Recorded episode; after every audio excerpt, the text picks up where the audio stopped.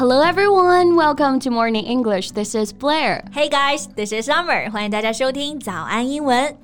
那现在投资什么都不如投资自己啊！稳定的工作不如自己稳定的能力，因为现在啊，特斯拉都被爆出来要裁员百分之十了，还暂停了全球招聘。对，是的，那这个裁员啊，英语区可以直接说 cut。They will need to cut ten percent of Tesla's jobs。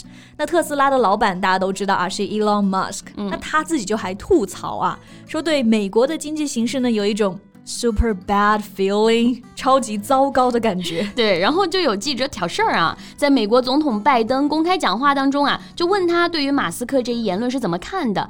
And he's got a good comeback. Yeah, comeback 就是我们常说的回怼啊，给他怼回去了。嗯，meaning a quick reply to a critical remark. 哎，那到底拜登是怎么对马斯克的呢？马斯克有没有在推特上又发了什么帖子呢？今天就带大家一起来看一看总统和世界首富的这一场。口水战吧。Cool. Okay, so when asked about Musk's reported failing, Biden praised Tesla's competitors, Ford and Intel, saying that they're increasing investment and adding new jobs. 哎，所以拜登这一招就是在树典型啊，嗯、说 Tesla 它的一个竞争对手啊，福特还有英特尔公司，哇，他们都在增加投资，他们在增加工作岗位，所以就想说，出问题的不是美国经济，而是特斯拉自己，对吧？Exactly. So President Biden basically brushed off Musk's reported super bad feeling about the U.S. economy. Yeah, and here's a good phrase: brush off. Brush 就是刷子的那个 brush。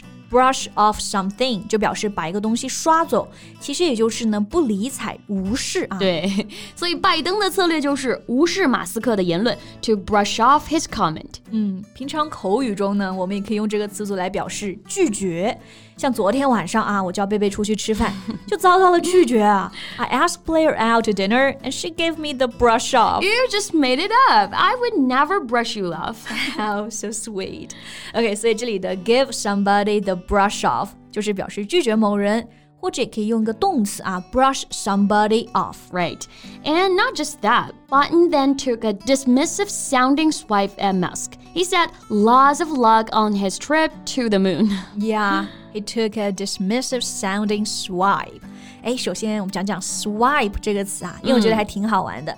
像贝贝，你看过那种猫咪打架，就是或者是猫咪欺负狗狗的视频吗？它们爪子举得高高的，然后来回摆动的扇打呀、挥打，这种视频我差不多是天天看啊。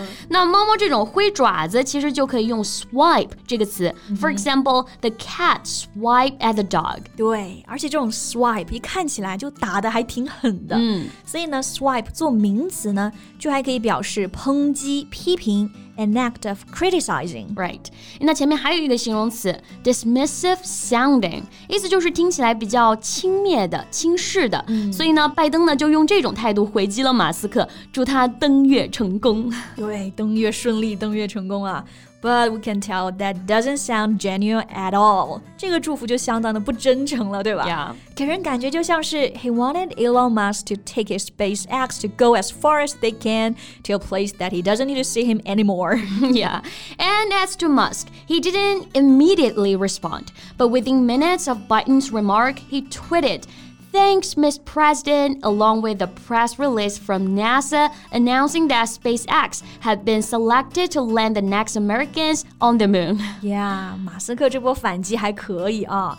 就是说，拜登祝他登月顺利，他就回了一句：“哦，谢谢总统。”然后配了一个新闻稿，报道的就是美国的航天航空局 NASA 要和马斯克的工作呢进行一个商业合作，用他们的火箭来搭载美国的运航天员。嗯，感觉他们俩是不是一直都不对付，看不惯啊、嗯、？Musk has been a frequent critic of Biden's administration. Yeah. Critic 是批评者的意思，a frequent critic 总是频繁的抨击、批评。拜登政府。嗯，不过说回来，这个拜登总统的话呢，也没有多好听。嗯，所以就有媒体啊是这么报道的：The president's put down marked the latest point of friction with Musk。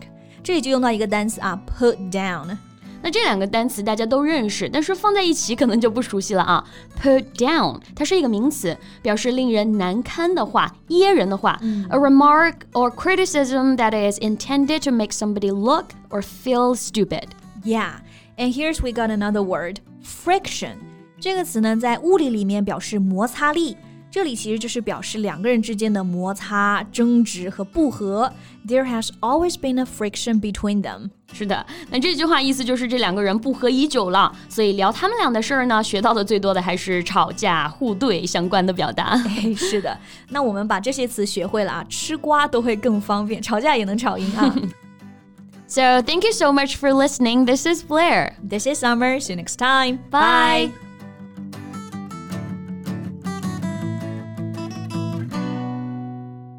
This podcast is from Morning English. 学口语就来早安英文。